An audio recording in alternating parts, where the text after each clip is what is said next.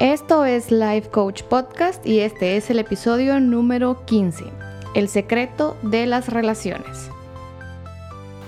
Bienvenidos a Life Coach Podcast. Yo soy Ana Lucía Bobadilla y este es un espacio donde aprenderemos juntos de herramientas y tips totalmente aplicables para desarrollar la mejor versión de nosotros mismos.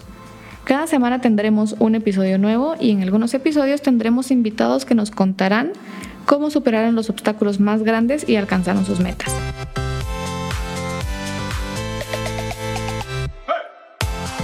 Hola, ¿cómo están? Hoy tenemos una invitada súper especial para el episodio de hoy. Se llama Valeria García y es de Argentina. Hola Valeria, ¿cómo estás? Hola, ¿cómo están todos? Un gusto estar acá. Me alegra, me alegra mucho que estés por acá. Cuéntanos qué estás haciendo ahora en Guatemala. ¿Tú vives aquí en Guatemala? Sí, estoy viviendo acá desde hace dos años. Desde ¿Y cómo llegaste? Eh, llegué a trabajar para la Fundación Internacional El Arte de Vivir y estoy aquí representando a la fundación, eh, dando cursos de respiración, de meditación, de yoga, todos de calidad de vida. Justo hace unas semanas estuvo por acá Javi. La pasamos súper bien en el episodio. y cuenta, ¿tu curso es un curso o es un taller el que tú das? Bueno, doy talleres, doy cursos y seminarios. Y ahora vamos a hablar de un curso que tú das que se llama El secreto de las relaciones, ¿verdad? Sí, así es. A ver, ¿y tú nos podrías contar un poquito de cuál es el secreto de las relaciones? Bueno, el secreto de las relaciones es no tenerlas. Entonces yo estoy en la relación perfecta ahorita.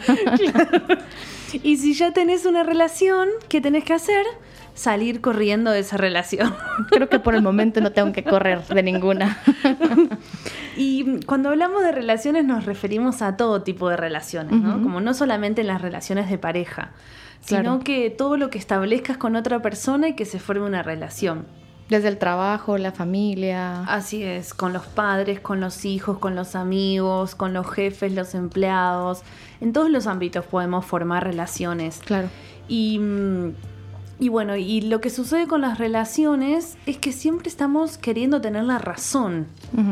Si te fijas, al principio cuando conoces a alguien se produce ese primer enamoramiento de la persona. Que se siente súper rico. Que se siente súper rico, entonces no te importa. Pero luego empezás a, a, querer tener la razón en todo. Y cuando tu razón se hace más fuerte, tu argumento, empezás como a sentir separación de la otra persona. ¿Tú crees que es cierto que las mujeres buscan más tener la razón que los hombres? No, yo creo que da igual. Es lo mismo. Solo que las mujeres a veces ponemos más argumentos para defender nuestra razón. Somos súper buenas abogadas. Claro, somos las mejores abogadas, pero, pero yo creo que los hombres también. Se ponen muy firmes en su razón. Em, bueno, eso es lo que nos empieza a producir distancia con el otro, porque al principio cuando estás empezando una relación, em, está todo ese amor y a veces pasa una cosita muy chiquitita y empezás a sentir distancia y cuando el amor no siente cercanía, sino que siente la distancia, te empieza a producir un dolor. Claro. Y empezás a demandarle al otro, y empezás a tironearle al otro y hacer que te demuestre cosas.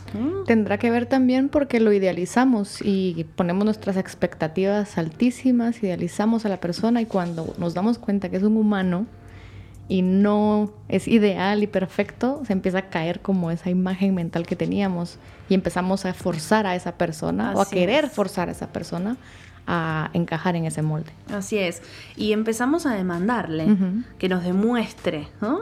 Entonces cuando empezamos a demandarle al otro, lo único que hacemos es arruinar la relación, ¿no? Porque imagínate cuando a vos te demandan que demuestres, demostrame que me querés, ¿no? demostrame que te importo, demostrame que me querés cuidar. Lo único que hace es destrozar el amor y alejarte. Entonces producís el efecto contrario. Vos querías eh, que la otra persona esté más encima tuyo, que te demuestre, pero lo que haces es que la otra persona se aleje y cada vez quiera estar más separada de vos. Claro.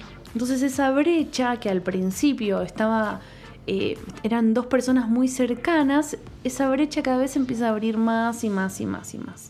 Y justo cuando empezamos a hablar, tú dijiste que aplicaba en todo tipo de relaciones en las cuales nos empezamos a llevar muy bien y yo creo que es cierto, en las relaciones de amigos, plenamente amistad, también pasa eso, ¿verdad? Que yo tengo en mi mente cómo debería de ser un amigo o cómo debería de ser un compañero muy bueno de trabajo que se está convirtiendo en mi amigo y cuando empieza a, a no comportarse exactamente de esa manera que yo creo y que incluso no necesariamente yo me porto así, ya empieza como a, empezamos a pedir, ¿verdad? Sí. Porque lo que solemos hacer también en la vida es tomar una posición. Vos tenés una visión sobre algo, tomás una posición y queremos que todas las personas tengan esa misma visión y tomen esa misma posición que nosotros. ¿Mm? Pero si te fijas, hay tantas formas de ver algo como personas en este mundo.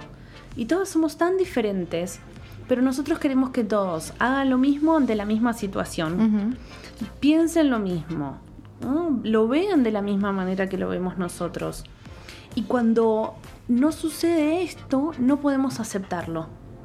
Incluso yo me he dado cuenta que a veces nosotros nos aferramos a nuestra propia forma de pensar y medio estamos cambiando de opinión, pero no. Como yo dije desde un principio que pensaba de una manera específica, me vuelvo incluso inflexible, no sé si esa es una palabra, pero inflexible, ante mí misma para no, no, yo no voy a cambiar de opinión, ¿verdad? Porque tengo la razón. Y si cambio de opinión estaría demostrando que no tengo esa razón. Así es.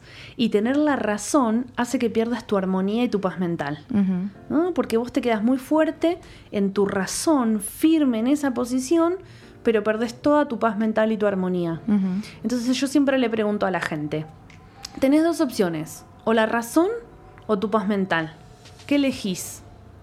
Y algunos dicen, no, no, yo prefiero la paz mental, pero igual tengo razón. ¿Se entiende? Entonces, eh, ¿qué importa la razón? Como nadie es el dueño de la verdad ni de la razón, que el otro se lleve la razón, pero vos quédate con tu paz mental. Y así te vas a llevar mejor con todas las personas. Porque si no nos ponemos muy inflexibles, como vos decías, muy rígidos. Y nos cuesta aceptar al otro. Y el otro es un universo completamente diferente. Está criado con otros valores, eh, en otra costumbre, ¿no? Yo lo, vivo mucho ahora desde que vivo en otro país. Es tan diferente. Y mm, si yo me quedaría firme en mi razón, pierdo todas las relaciones con las personas. Pero al ver que en realidad las demás personas me pueden enriquecer a mí y yo puedo aprender mucho más, desde esa mirada es que acepto todas las demás formas de pensar. Ese, tema que tú dices de que viniendo de afuera, viniendo de otro país, estando en Guatemala, me pasa ahora con, algunos amigos de, fuera de Guate, que hablamos el mismo idioma, pero ante un mismo concepto el significado que tiene cada uno de una misma palabra es distinto. Y a mí no me sorprende del todo porque me pasa incluso con mi mamá, que fue quien me enseñó a hablar, la primera persona que me enseñó a hablar. No tenemos necesariamente el mismo significado de una sola palabra. Entonces, si así nos pasa con personas de nuestro país, en nuestro idioma, en nuestra casa, ¿cómo no nos va a pasar con el resto de la gente? Así es, así es, así es. Y somos todos tan diferentes, incluso dentro de un mismo país. ¿no? Salís un poquito de, la capital de Guatemala y la gente del interior es súper diferente. ¿no? Claro. Entonces la clave está en aceptar, en aceptar a todos como son, con sus luces, sus grises, sus sombras. Y tiene que ver el que nos aceptemos a nosotros mismos, que sea más fácil aceptar a los demás. Sí, así es. Mira, hace poquito una persona me dijo, me dijo, cuando vos seas un poco más amable con vos misma y menos rígida con vos misma, vas a dejar de ser tan rígida con la gente. Y me hizo un clic y me hizo pensar un montón sobre el tema. Y es cierto, cuando vos eh, más te aceptes a vos misma como sos, más vas a poder aceptar a los demás, porque todo empieza primero por uno mismo. Y suena, no, no es que suene como cliché, es un cliché y a veces nos queremos alejar tanto que les dejamos de prestar atención a esas cosas tan básicas. Y a mí tal vez me pasaba con el hecho de estar como enojada todo el tiempo y me enojaba conmigo misma mucho por cualquier cantidad de cosas, entonces era para mí muy difícil dejar de estar enojada conmigo y dejar de estar enojada con los demás también en el momento en el que empecé a trabajar eso conmigo misma, fui manejando mucho mejor mis relaciones personales y ahora toma, no es que sea imposible enojarme, porque pues igual tengo mi carácter, pero toma mucho más el, ya ponerme a mí en un punto de, dejar de controlar mi estado de ánimo. Claro. Sí creo que es, empieza en uno y en conocerse a uno mismo y en aceptarse y en amarse a uno mismo la capacidad que tenés de tener una mejor relación con alguien afuera de ti. Así que al final, yo creo, no sé si tú crees lo mismo, pero somos, somos una sola energía o una sola cosa, por decirlo así. Y como te relacionas contigo, te relacionas con los demás. Así es. Así es, es totalmente cierto. Y como decías, es cliché, pero de todas formas es lo que sucede. Sí. Y cuando vos más te aceptes, también vas a poder aceptar a los demás. Y enriquecerte con la que las demás personas te pueden ofrecer. Porque si te fijas, como decíamos hace un rato, hay tantas formas de ver una realidad como personas en este mundo. Entonces, aceptar que hay otras visiones y entender esas otras visiones va a hacer que se amplíe tu propia visión. Y a veces tiene que ver también con salir de nuestra zona de confort. claro. Porque mm, tu zona de confort hace que siempre te quieras relacionar con la misma gente, que es la que te acepta, lo que vos ya aceptaste. Pero si das un pasito afuera de esa zona de confort y te fijas que hay tantas personas diferentes en este mundo, tantas culturas, tantas ideas, vas a crecer tanto, porque vas a aceptar toda esa multiculturalidad, si se quiere, o es un concepto como muy cosmopolita, ¿no es cierto? Y, te enriquece muchísimo, te enriquece muchísimo y hace que después te empieces a relacionar también con el resto de las personas de mejor manera. ¿Tuviste tú algún momento contigo misma que dijiste, no, necesito mejorar mis relaciones conmigo misma y con los demás? Sí, yo creo que estoy en constante autoobservación. Desde hace mm, ocho años que medito todos los días y desde ese momento me observo todo el tiempo. Y me doy cuenta que me falta muchísimo para aprender, muchísimo por crecer, pero la clave está en no querer tener la razón, en no tener tus conceptos rígidos y en aceptar y trabajar esa aceptación diariamente de vos mismo y de los demás. Y mm, algo también que aprendí en las relaciones de pareja es em, dar amor de manera incondicional, aunque a veces parezca difícil eh, dejar de exigirlo, porque a veces nos volvemos como mendigos del amor y le pedimos al otro que nos cuide, que nos quiera, que nos mime, que esté para nosotros. Y, somos un mendigo. Y a las personas les causa rechazo a los mendigos, es la verdad. Y vos te volvés un mendigo del amor. Entonces creo que la clave está en, darle amor incondicional a la otra persona. ¿A qué, ¿A qué te referís tú con incondicional? Incondicional no quiere decir quedarnos al lado de cualquiera, porque a veces tenemos muchas relaciones tóxicas.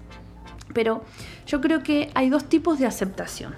Una es la aceptación activa y la otra es la aceptación pasiva. Aceptar de manera activa quiere decir entender que la persona es así y que no va a poder cambiar.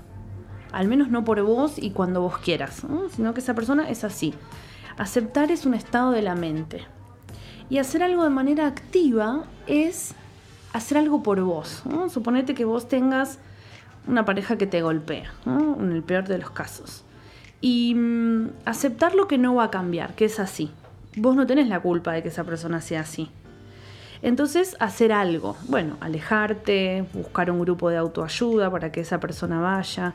Pero a su vez, darle amor incondicional porque sabes que no puede ser de otra manera. Porque él está, es así por sus circunstancias, por lo que le tocó atravesar en su vida. Entonces, no pelearte con esa situación. ¿Se entiende? Mandarle todo tu amor. Pero vos alejate y buscate una relación que no sea así de tóxica. Creo que es bastante. No es tan fácil de aprender a alejarte y amar incondicionalmente a la vez.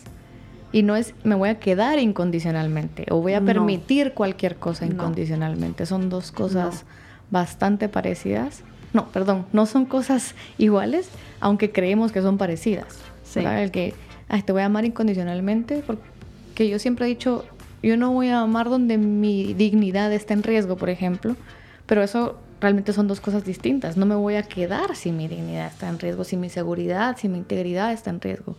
no tiene tanto que ver a que mi capacidad de amar o no a esa persona. Así es.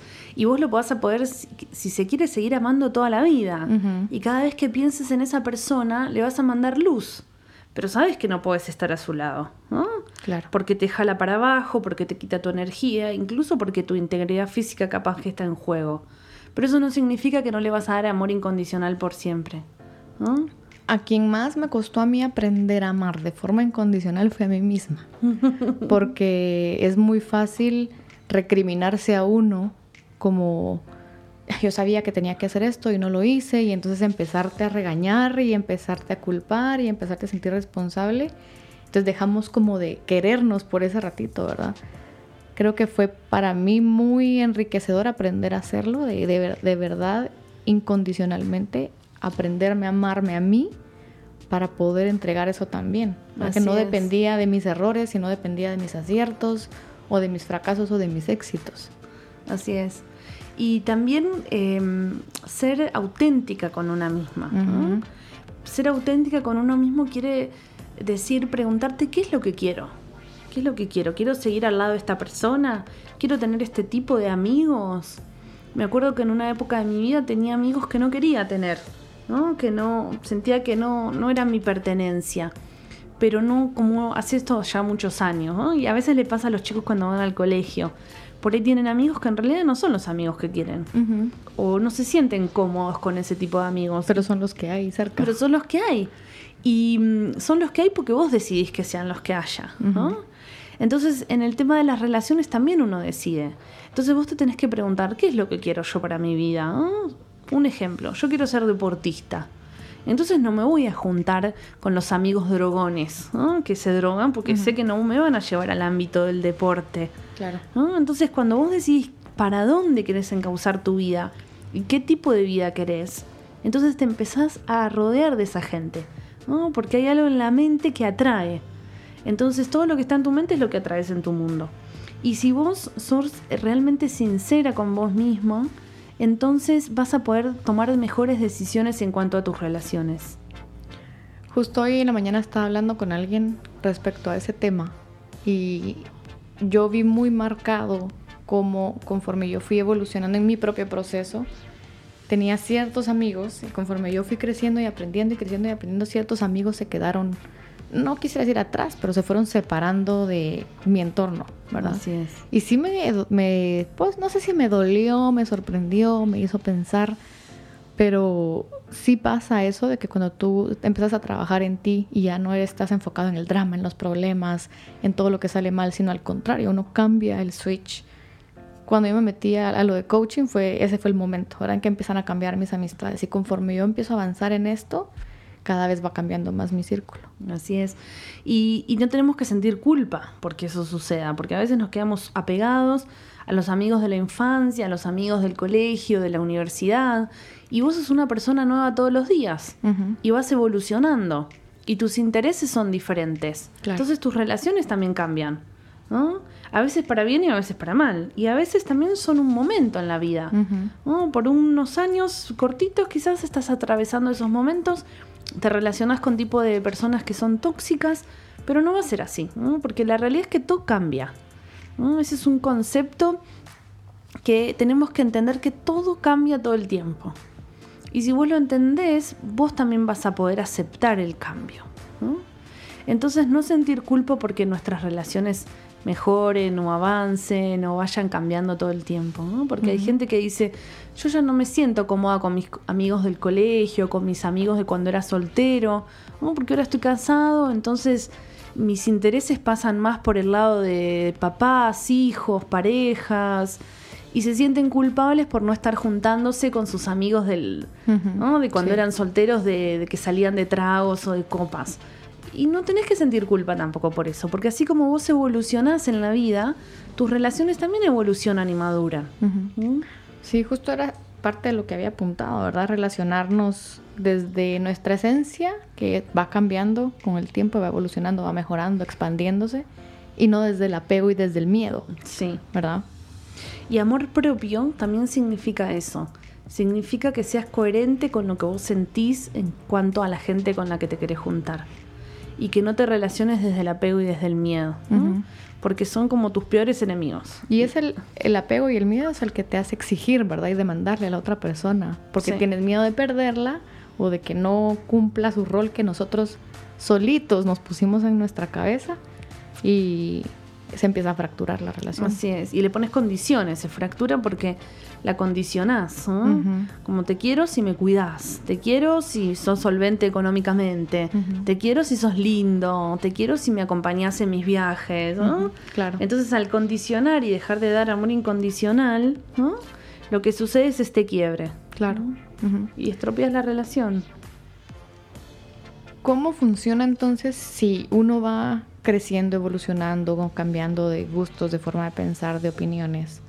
A la hora que te unes con alguien, ¿es para siempre o no es para siempre? ¿O puede ser que en el camino se separen? ¿O, cómo, ves tú esa, esa parte? Sí, yo siento que todo es válido. Pero hay una frase muy linda que, dice Ravi Shankar, un fundador del arte de vivir, que él siempre dice, em, no vas a aprender a remar un bote porque cambies muchas veces de bote, ¿no? Como solo te va a ser un experto remador el quedarte en un mismo bote. Y es cierto, si te fijas. Y a veces lo que hacemos las personas es cambiar de relaciones todo el tiempo. Entonces, conoces a una persona, le empezás a ver sus negatividades, sus sombras, y decís, bueno, no, este ya no va, y te cambias de nuevo. Y así nos pasamos la vida y perdemos tanta energía en buscar una pareja ideal. ¿no? Hay personas que dicen, voy a encontrar a mi media naranja. Como yo siempre pensé, yo no quiero encontrar una media naranja, yo quiero encontrar una naranja completa. Porque yo también soy una naranja. Porque yo también soy una naranja completa. Es así. Entonces, dejar de buscar una persona que te va a complementar, tu alma gemela. ¿Cómo vas a saber si tu alma es gemela si todavía no te conoces ni siquiera vos mismo? ¿No? Estamos en esta búsqueda de conocernos, de este camino de autoconocimiento. Entonces, creo que primero tenemos que sacarnos ese estereotipo de que vamos a encontrar a nuestra pareja perfecta o a nuestra alma gemela o a nuestra media naranja, porque tales cosas no existen. Y si encontrás una persona con la que te rías, con la que compartas momentos, con las que tengas algunas cosas en común, yo creo que ahí tenés que apostar a que eso crezca. Claro. Y mm, siempre vamos a ver una cara que atrae y otra cara que repele, ¿no? porque las personas somos así. Tenemos nuestra cara que atrae y nuestra cara que repele. Pero donde nosotros pongamos el foco, eso es lo que va a crecer. ¿no? Si vos conociste a alguien y te encanta todo, todo, todo, todo, todo, pero tiene una cosa que no te gusta, y ahí pones tu atención, eso va a crecer. Pero si te fijas, esa persona tiene un montón de cosas positivas. Entonces pone tu atención en todo lo positivo que tiene. Aunque nunca vas a encontrar el príncipe azul que nos vendieron cuando éramos pequeñas, ¿no? O a la princesa que les vendieron a los hombres, como... Eso es un cuento de Disney. No, existe, no, existe. Em, y si en algún momento ves que cambiaste, que tus intereses empiezan a ser diferentes, y sabes que esta persona no te está sumando absolutamente nada en tu vida, y bueno, es momento de cambiar, ¿no? O de estar un tiempo solo. Es momento de cambiar el bote. Así es, así es. Así es. Entonces, quizás esto de una pareja para toda la vida, no sé si existe. Pero por lo eh, menos hacer el esfuerzo de, de verdad dar lo mejor de nosotros mismos, de, de conocernos mejor, de comunicarnos mejor, de amarnos y al otro incondicionalmente. Y siento que la clave está también en una pareja en que los dos miren para el mismo lugar. sí. Porque a veces si estás todo el día mirándote el uno al otro, mirándote el uno al otro, y entonces va a fracasar, porque no hay un plano, un proyecto en conjunto. A veces las parejas se juntan porque quieren tener un proyecto de familia juntos.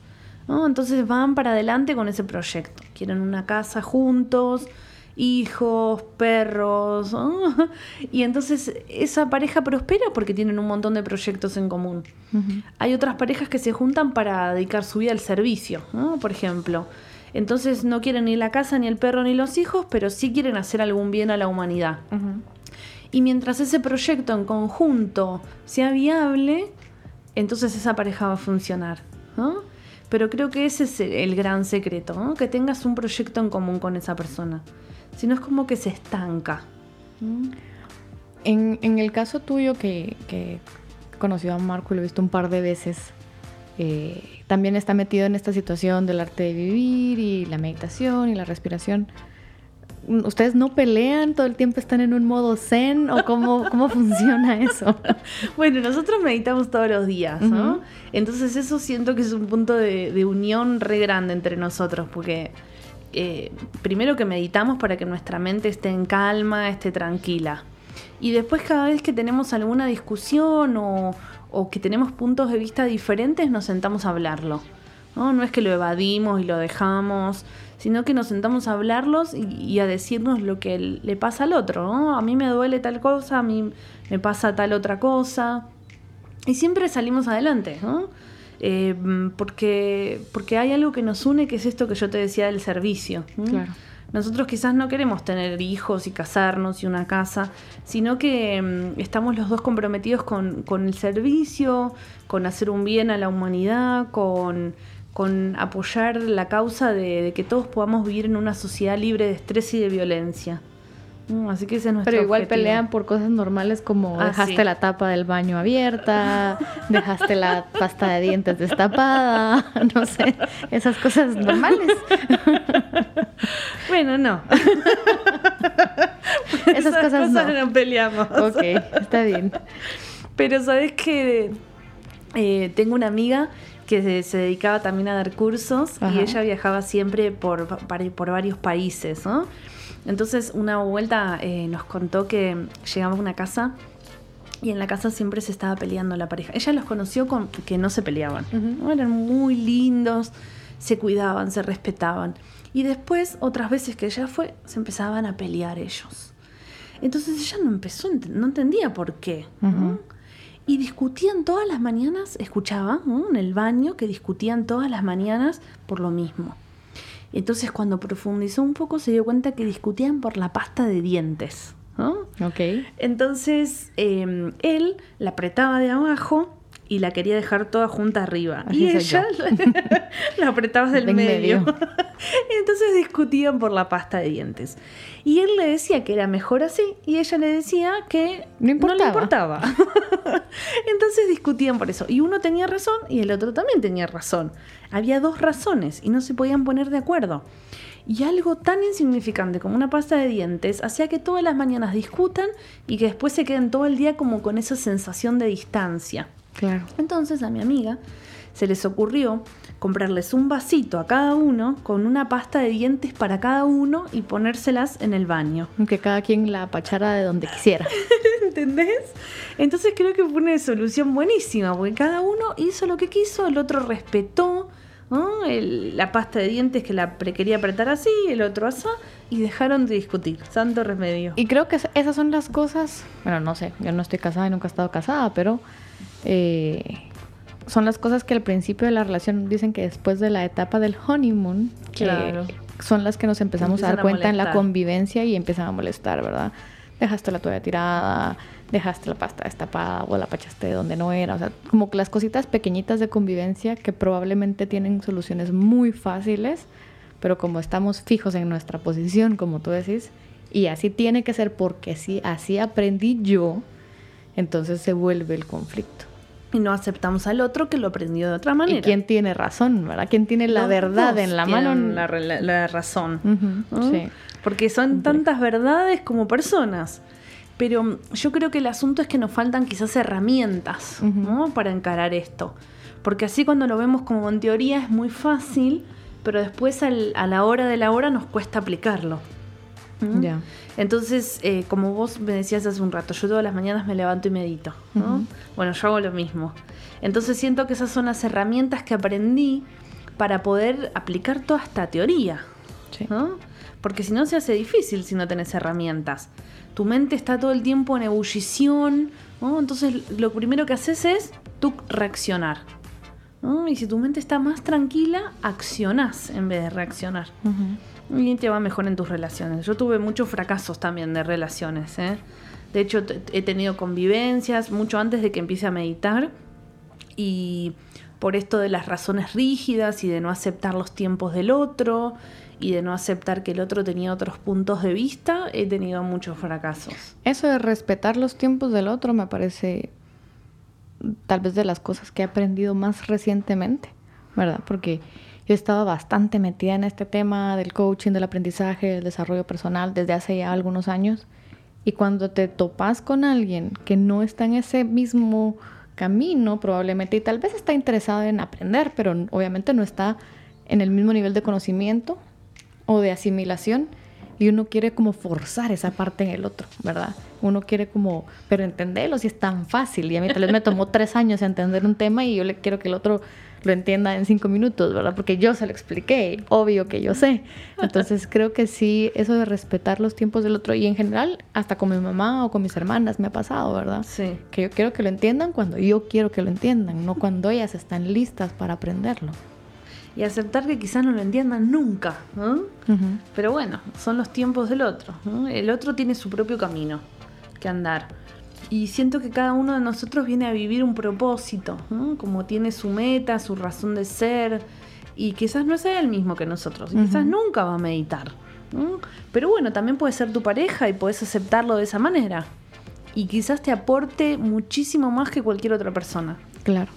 Siento que en el momento de evaluar si tu pareja es positivo o no, tenés que poner todo en la balanza. Si a vos esa persona te hace sentir bien, si te hace sentir amada, si te hace sentir cuidada, entonces ya está, como se ganó el cielo. Me parece. ¿Cómo, ¿Cómo se puede lidiar con, con el tema que queremos estar cada vez más conectados, pero todo nuestro alrededor y la tecnología y todo este tema pareciera ser un obstáculo a veces? Sí. Yo creo que por un lado la tecnología es buena, ¿no? Si no, no estaríamos grabando este podcast, no nos hubiéramos conocido, que fue a través de Instagram. Entonces, por un lado es muy buena porque te acerca. Yo, gracias a Dios, a través de la tecnología puedo hablar con mi familia que está en Argentina todos los días. Eh, si es el cumpleaños de una de mis sobrinas, me ponen ahí en camarita. Pero el asunto es que tenés que medirte, ¿no? Porque yo veo muchas parejas que a veces están en una mesa, en un restaurante y cada uno con su teléfono, horas y horas. Y digo, ¿para qué salieron a cenar si cada uno está con su teléfono? Entonces, empezar a ver que así como te acerca, cuando vos te excedes, te aleja, Y empezar a disfrutar más de los momentos en que compartís con la gente. Si estás con tu mamá que la fuiste a visitar o a tu papá el fin de semana, dejar el teléfono y ponerte como horarios. Bueno, yo trabajo desde el teléfono. Mis horarios van a ser en la mañana tales horas. Y después lo dejo y le dedico tiempo o a mi familia, o a mi pareja, o a mis hijos. Hay hijos que ven todo el tiempo que sus mamás están con el celular. ¿Tendrías tú algún, no sé, tip, consejo, recomendación técnica? Porque esto del celular ya es casi una adicción, ¿verdad? Sí. Como para dejarlo un poco, como para creo que tenés que tomar, primero tenemos que tomar conciencia. Por ejemplo, no sé en, si todos los teléfonos, pero en los iPhone, ahora hay una parte en donde te dice cuántas horas estás en pantalla. Fatal. Y, mucha gente no lo sabe. Pero si vos te metes y te das cuenta cuántas horas estás en la pantalla y además te te discrimina, como te dice, horas de lectura, horas de redes sociales, horas, de, ocio. de ocio, claro. Entonces empezás a tomar conciencia, no puede ser que esté ocho horas por día en el teléfono. Y empezás a reducir y decís, bueno, voy a darme espacios, darme chances. Pero si no tomas conciencia de cuánto estás en el teléfono, no vas a empezar a dar el primer paso. ¿Mm? Yo encontré una aplicación muy interesante que se llama Forest. ¿Verdad? Es una, realmente es una aplicación para la productividad, porque usa, le, pones ahí cuánto tiempo quieres estar como concentrado sin estar viendo el teléfono, entonces le pones el tiempo y tú vas sembrando arbolitos. Ah. entre más tiempo te mantienes eh, sin estar viendo el celular, le agregas florecitas y demás. Entonces ya vas viendo tú como el, la cantidad de tiempo que estás tal vez el teléfono está ahí a la par tuya, pero no estás usando el teléfono activamente y si lo recoges y lo ves, se te muere el arbolito. Entonces después es como triste ver todo el, bosque con arbolitos muertos y Ahí te estás distrayendo. Esa es una buena opción también. Me pareció muy interesante. Te tomar conciencia. Sí. sí, sí, Y después hacer como, hacerte, si vas a cenar y estás con tus amigas, bueno, si voy a guardar el teléfono, le voy a dedicar tiempo a las chicas, ¿no? Suponete, o a la pareja, o a los padres, o a quien sea.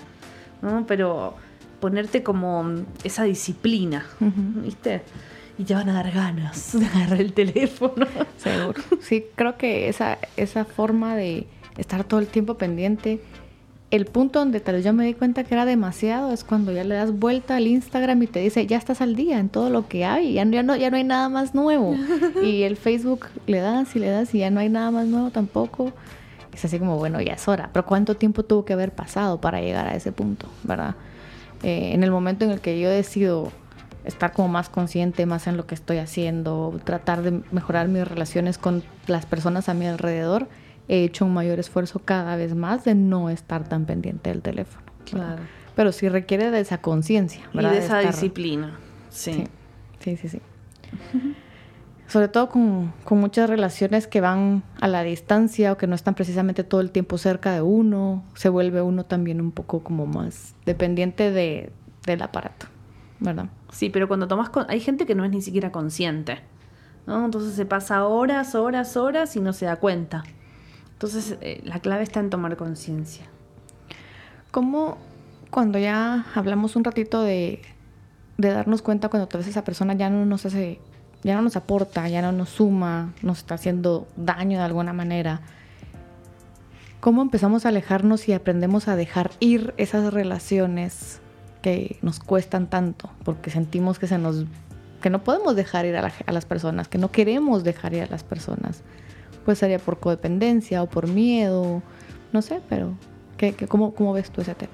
Bueno, yo creo que muchas veces es como vos decís, codependencia, miedo, comodidad también, ¿no? A veces comodidad económica, comodidad de tener una casa o lo que fuere. Y creo que tenés que eh, hacer como una observación interna de si esa persona te está sumando o no. ¿no? Como volvemos a lo mismo que estuvimos diciendo durante todo el programa. Si esa persona no te suma y solo estás porque hay algo que te conviene de esa persona, entonces no, no es alguien que te va a hacer crecer en tu vida.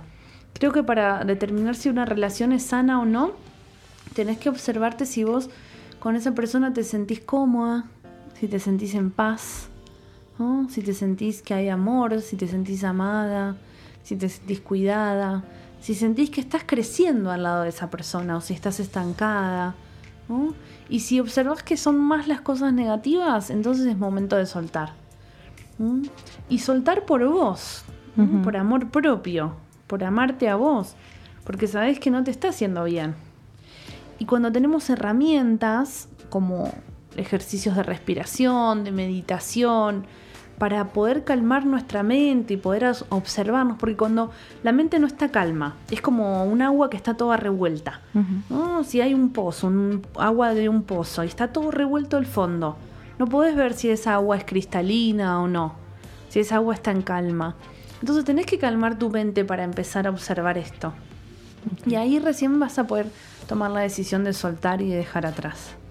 ¿Este taller que das tú lo das varias veces al año, solo una vez cada cierto tiempo? Sí. ¿O cómo funciona la mecánica? Sí, y se da en 170 países, ¿no? Entonces, si estás escuchando este el podcast y no sos de Guatemala, eh, está en otros 170 países, ¿no? Es muy grande. Podés buscar eh, la Fundación Internacional El Arte de Vivir y vas a ver que hay talleres. Cada país tiene su página, ¿verdad? Sí. En Facebook. Hay una página general, pero te deriva al país de donde vos sos. ¿no? Hay un mapita en donde se despliega y te va diciendo eh, a dónde puedes recurrir. ¿no? Ah, y hay muchos instructores en todas partes del mundo, muchos voluntarios. De hecho, es la ONG de voluntarios más grande que existe. Y podés buscar eh, los cursos, los talleres, las meditaciones en todos los países. ¿Cómo, me imagino que hay dos tipos de personas que han de querer acercarse al arte de vivir y una es como alumno o a ir a aprender, ir a escuchar y también como voluntario. ¿Cómo funcionan ambas? Bueno, mira, nosotros ahora en Guate precisamente tenemos varios proyectos de servicio. Hay uno que salimos todos los lunes a repartir comida a la gente que está en situación de calle, que no tiene para comer ni dormir. Hay otro que estamos yendo a la zona del asentamiento del basurero de zona 3. Entonces son proyectos concretos que están funcionando que te puedes sumar como voluntario. Y en todos los países del mundo pasa lo mismo. Depende cuál sea la problemática del país, depende cómo se hacen los proyectos. Y surgen de los mismos voluntarios que toman los cursos. Cuando las personas empiezan a calmar su mente, Entonces empieza a surgir ese amor natural que todos tenemos adentro. Empieza a surgir esa persona hermosa que todos tenemos adentro. Entonces empezás a hacer, a querer hacer cosas por los demás, porque decís, wow, yo me siento tan bien y veo que hay tanto sufrimiento en este mundo. Entonces querés hacer cosas por los demás. Y es ahí que surgen todos los proyectos de servicio. Pasa, pregunto, porque no lo sé, pero pasa alguna etapa en la que uno se siente mal por sentirse tan bien, siento, siendo que los demás tal vez no, están, no están tan bien como uno. No, yo siento que no. A mí en estos ocho años, ocho años nunca me pasó. Porque siento que si alguien está mal, le voy a querer levantar el ánimo. A veces veo mal a mi mamá o a mi papá, que son las personas más cercanas a mí, y enseguida quiero estar con ellos, levantarles el ánimo, y ahora que vivo lejos los llamo. Entonces no me siento mal, porque eso sería culpa. Y algo que, que, trabajamos mucho en el arte de vivir es quitarnos la culpa. Porque creo que la culpa es un sentimiento terrible que a veces nos educan de esa manera. Por medio de la culpa. Sí. yo, creo que hay, hay a, mí me ha pasado, ¿verdad? Que cuando tengo como alguna lección específica que aprender, ciertas palabras empiezan a aparecer más de lo normal en libros, en conversaciones y todo. Y hace algunos meses fue el tema de la culpa, ¿verdad? De cómo nos, nos venden culpa, vendemos culpa y nos relacionamos por medio de la culpa con otras personas sin darnos cuenta, con tal de querer. Es una forma de demandar medio disfrazada, ¿verdad? De las relaciones es una forma también de control de las religiones, ¿no? Como yo, yo que soy creyente de Dios, obviamente Jesús, de las vírgenes, pero siento que a veces eh, las religiones te quieren controlar con la culpa, Y es natural porque está hecha por hombres, las iglesias están hechas por hombres. Entonces, si sabes que alguien te está queriendo hacer sentir culpa, eso es totalmente tóxico. Porque estamos acá en este mundo para equivocarnos un millón de veces, para cometer los mismos errores si se quiere, pero no por eso sentir culpa, porque somos aprendices. Entonces, si cometemos errores, como vos no le harías sentir culpa a un bebé porque derrama la leche una y otra vez porque no entiende, porque no tiene la conciencia para entender lo que está haciendo. Y nosotros cometemos errores todo el tiempo porque no tenemos la conciencia para entender que estamos cometiendo errores. Qué buena analogía. Claro, ¿por qué vamos a sentir culpa por eso? Simplemente sucedió y no fue a propósito. Ok, me encantó. ¿Dónde te, ¿Cuáles son tus redes? ¿Dónde te pueden encontrar las personas que nos escuchan? Bueno, en Instagram, que es la red que más uso, eh, estoy como Valecita-García. Y en Facebook me encuentran como Valeria García, El Arte de Vivir. Ok. ¿Y, las redes de, del Arte de Vivir? Eh, en Guatemala es El Arte de Vivir Guatemala. Y está la página también que es www.elartedevivir.org. Ok, ok. Pues me la pasé súper bien hoy aquí contigo. Muchas gracias por venir. Em, me encanta que, hayamos tenido la oportunidad de conversar de este tema. las relaciones en sí es un tema que todavía no había tocado en el podcast, entonces espero que, les guste un montón a las personas que nos escuchan. Y cuando quieras, bienvenida a regresar y a platicar de los otros muchos temas que nos puedes conversar. Bueno, gracias, Ale.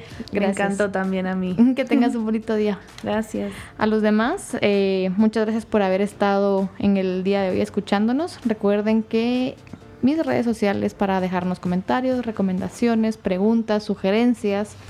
En Instagram estoy como analuciabobadilla.coach y en Facebook como Ana Coach. Que tengan una excelente semana y nos escuchamos el próximo lunes. Bye.